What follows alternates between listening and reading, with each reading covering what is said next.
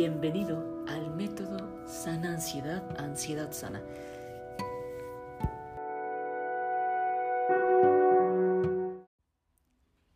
Hola, ¿qué tal? ¿Cómo estás? Bienvenido a este primer podcast. Te habla Bruno Cruz, el fundador del método Sana Ansiedad, Ansiedad Sana. Y para mí es un placer poder presentarte nuestro primer podcast, eh, hablando un poquito de mi historia, de cómo, bueno, pues fue mi historia con ansiedad, eh, cómo descubrí que la ansiedad fue lo que me mejoró a mí la vida. Y ya sé que es un proceso difícil y que tú digas, oye, es que cómo vas a decir que la ansiedad te mejoró la vida? Si es algo horrible, son pensamientos, son miedos, son temores. Yo sé, yo sé de qué se trata la ansiedad. Conozco su mala cara, pero también conozco su buena cara. Y sé que la ansiedad y la depresión fueron unos impulsos a que yo pudiera desarrollar mi mejor versión de mí. Chicos, gracias por estar en este podcast. De verdad te doy la bienvenida. Es nuestro primer podcast. Eh, eh, obviamente vamos a hablar un poquito, bueno, pues de, de pensamientos obsesivos negativos, del secreto del miedo, técnicas poderosas, eh, audios reprogramadores, técnicas de meditación, técnicas de respiración. Todo lo que pueda yo enseñarles es con el fin de que ustedes sanen su ansiedad. También vamos a hablar un poquito de, bueno, pues lo que es el desarrollo potencial humano, porque es importante no nada más que superes tu ansiedad o que sanes más bien tu ansiedad. Creo que lo mejor de este proceso, chicos, el que tú sanes tu ansiedad, es que te conviertes en otra persona totalmente distinta a la que eres.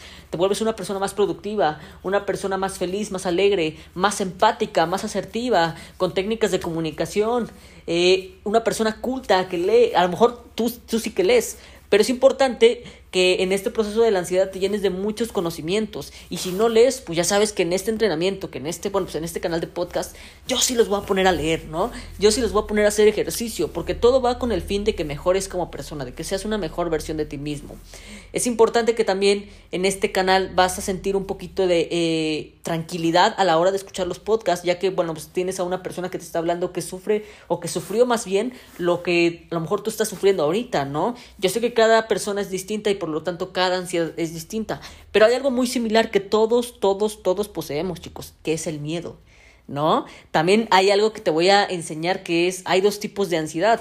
No sé si te ha pasado que hay personas que te dicen, básicamente la ansiedad no se quita, te tienes, tienes que aprender a vivir con la ansiedad. No, la ansiedad es una enfermedad. Todas esas creencias que son mentiras, que son falacias, eso no es real, chicos. La realidad es que yo sí pude sanar mi ansiedad y hay muchos mentores que no han sanado. Eh, Carl Jung es un psicólogo histórico, ¿no? Que habla mucho de, acerca de la ansiedad. Eh, él habla de la no resistencia, ¿no? Ah, es una técnica poderosísima para eliminar los pensamientos obsesivos negativos. También tenemos al mentor que de habla hispana, el creador del método Vive sin ansiedad, Eric Gutiérrez, uno de mis maestros también.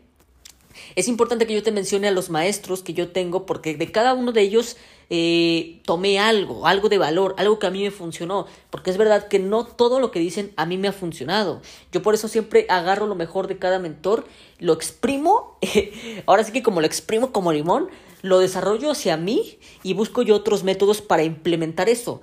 Entonces, eso fue lo que a mí me funcionó para yo sanar mi ansiedad. Ya que, bueno, el tema, el método de vivir sin ansiedad habla un poquito de luchar contra la ansiedad. Y yo traté de luchar contra ella y no me resultó.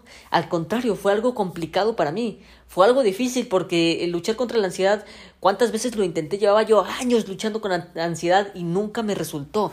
Obviamente hay cosas que en el método vienen que sí me funcionó, pero también hay cosas que no me han funcionado. Y yo tuve que descubrir por mí mismo, ¿no? Eh, algo que me funcionó mucho, chicos, para sanar mi ansiedad, para sanarme desde adentro y mejorar como persona, fue permitir Permite la ansiedad, permite que esté ahí, permite los síntomas, permite los miedos, no te resistas a ellos y vas a ver que poco a poco se irán desapareciendo. Es un poquito complicado, ya sé que te lo estoy diciendo de forma rápida, pero poco a poco con cada podcast vas a ir descubriendo el por qué te estoy diciendo esto. Sé bienvenido a este nuevo podcast y comenzamos con mi historia, chicos. Ya estamos de regreso chicos y ahora sí te voy a contar mi historia con la ansiedad de cómo fue que yo eh, descubrí mi primer ataque de pánico y a raíz de eso, bueno, pues descubro todo, toda la ansiedad generalizada y aquí vas a descubrir el cómo es que mi historia es un poquito diferente. No sé si yo no, hasta el día de hoy no conozco a alguien que le haya pasado lo mismo que a mí. Básicamente mi historia comienza cuando tengo siete años, eh, justamente estaba en la sala de mi casa con mi mamá y yo era una persona muy apegada a mi madre, ¿no? Yo era una persona pues, que tenía, eh, lo dicen ahorita como mamitis, ¿no? Pues básicamente yo tenía mamitis. Entonces, eran las 6 de la tarde aproximadamente, yo tenía 7 años, y me acuerdo que salí al patio y hubo algo raro que, que presentí ahí, chicos. Sentí una sensación de muerte. Sentí una sensación de que me estaba pasando algo, de que algo no estaba bien conmigo. De pronto me empecé a sentir frío, mis manos se estaban sintiendo frías, no me reconocía yo mismo. Imagínate un niño de 7 años que le esté pasando esto, pues dices, ¿qué le está pasando? ¿Este que tiene, no?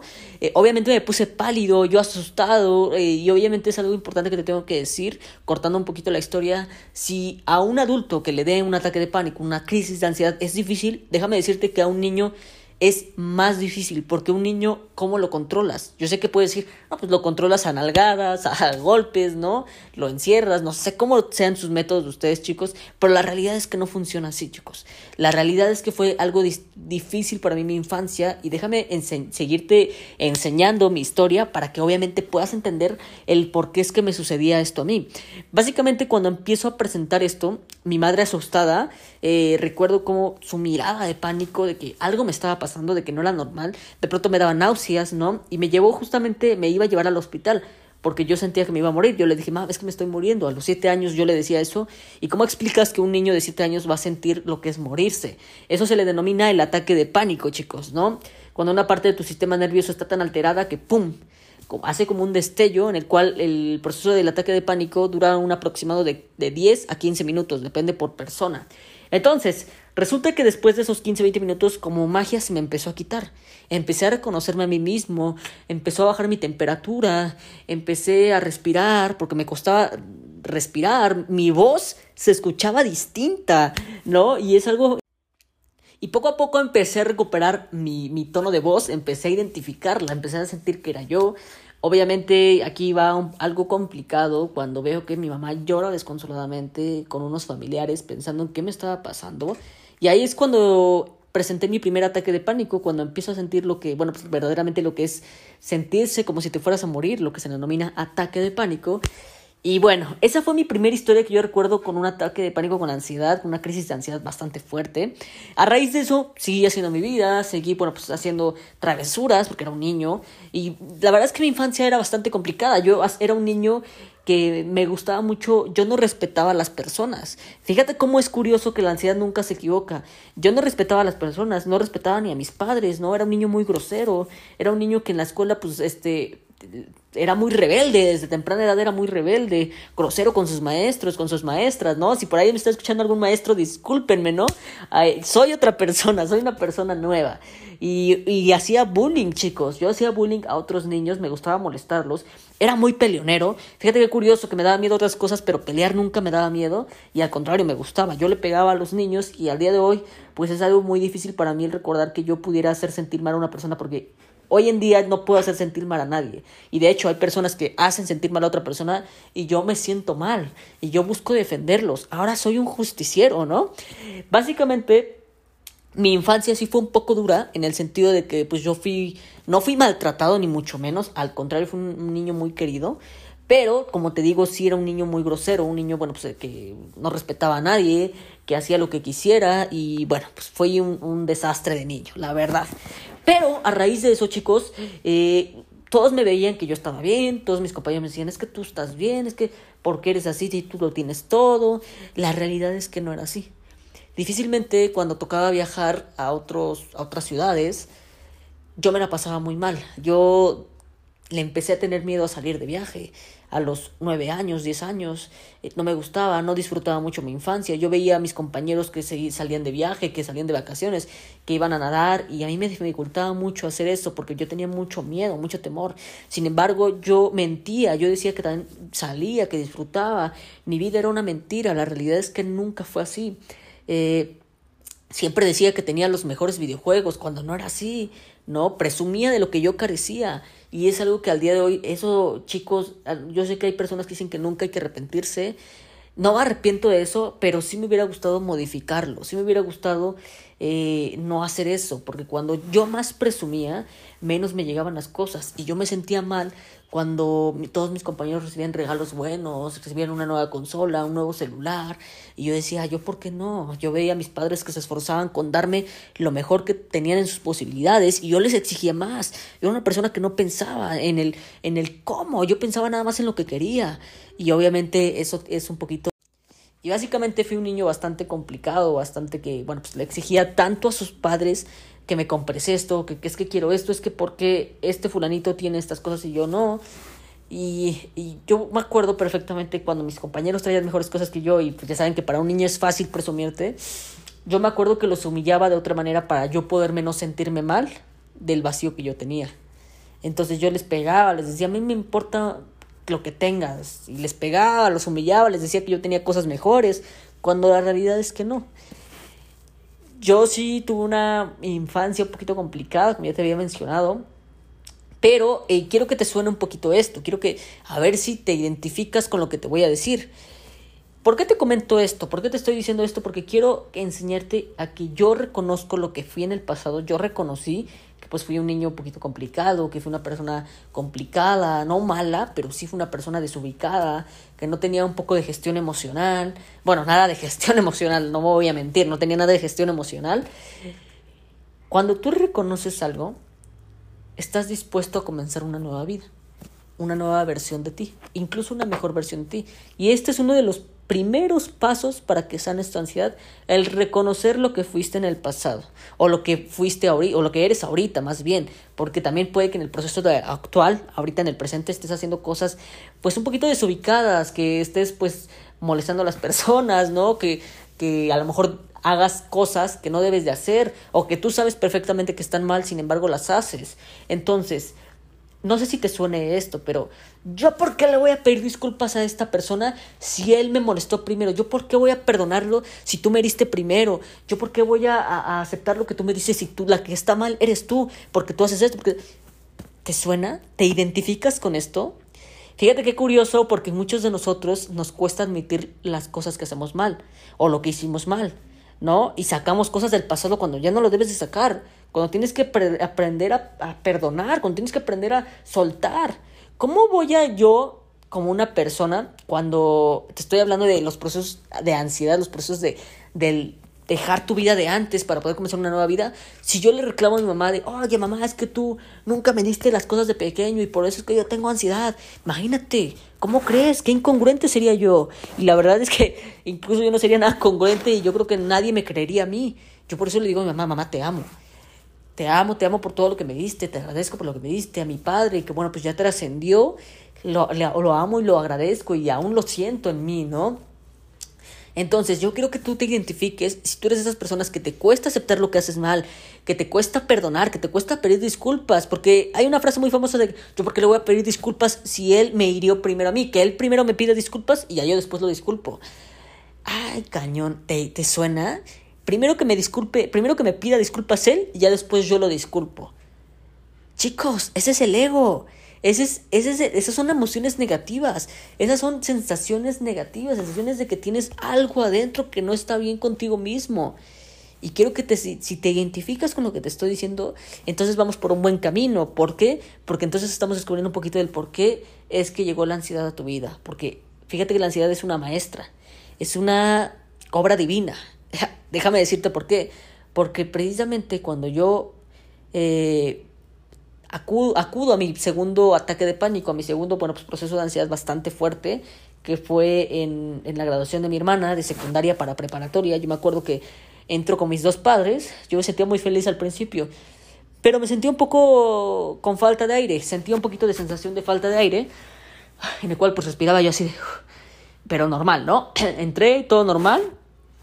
Y aquí quiero que te identifiques con algo. Bueno, más bien que no te identifiques, te quiero comentar algo porque es importante para que tú descubras el por qué a lo mejor fue que yo eh, sentí un ataque de pánico en una obra de, bueno, pues un centro de donde hacen conciertos, donde hacen obras de teatro, donde pues básicamente son las graduaciones de, de, las, de las primarias, de las secundarias, de, las, de la universidad también, ¿no?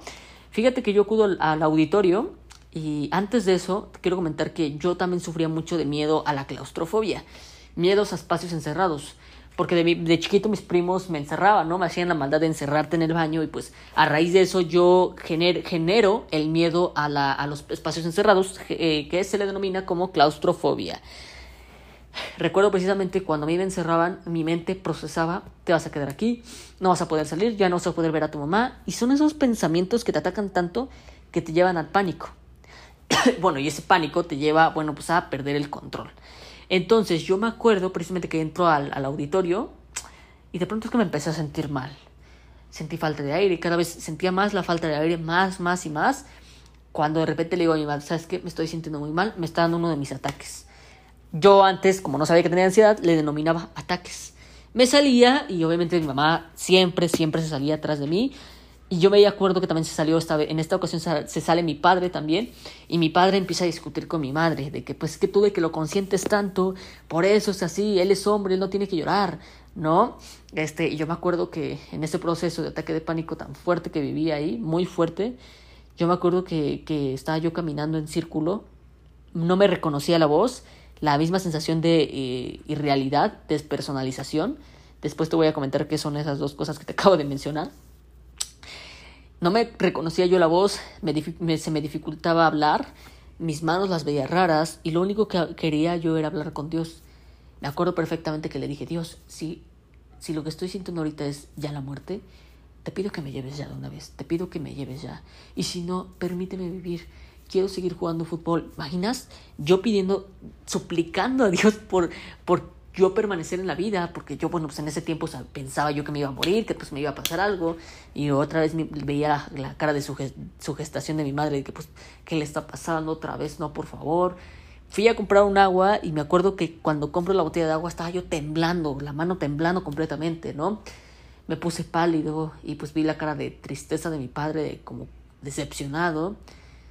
Y bueno, pues eso básicamente fue mi segundo proceso de un ataque fuerte de pánico a raíz de eso, chicos, pues pasa lo que después de eso pasaron varios años, no podía yo viajar, como te comentaba, se me dificultaba mucho. Cuando yo tenía que viajar, de verdad eran dolores de cabeza, era mucho estrés para, para un niño, imagínate mucho estrés que viaje, porque pues me, no me obligaban, bueno, sí me obligaban, lo tengo que decir así, sí me obligaban a viajar. Y no era fácil para mí, chicos, no era fácil. Obviamente había momentos donde mi mamá veía que la pasaba mal, que prefería mejor dejarme con mi padre, porque mis, mis padres pues estaban divorciados y me quedaba yo con mi papá y me quedaba yo un poco más tranquilo, pero siempre necesitaba yo a mi mamá, porque en ese tiempo yo me acuerdo perfectamente que mi mamá era la solución a mi ansiedad. Yo me acuerdo que tenía un ataque de pánico y me iba a abrazar a mi mamá y se me quitaba también como por arte de magia.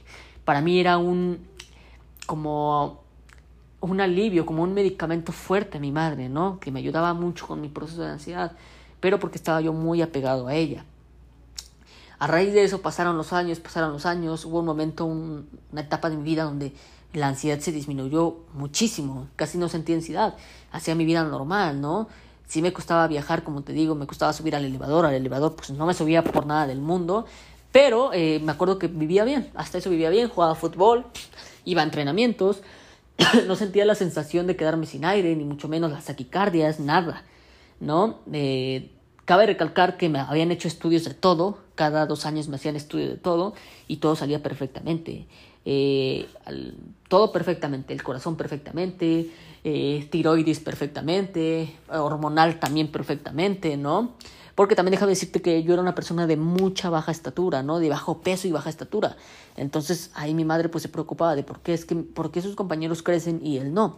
Pues bueno, ahí es cuando el doctor dice que no tiene nada, eh, no, no, tiene ningún problema de tiroides ni hormonal, ¿no? Entonces, bueno, básicamente así las cosas son.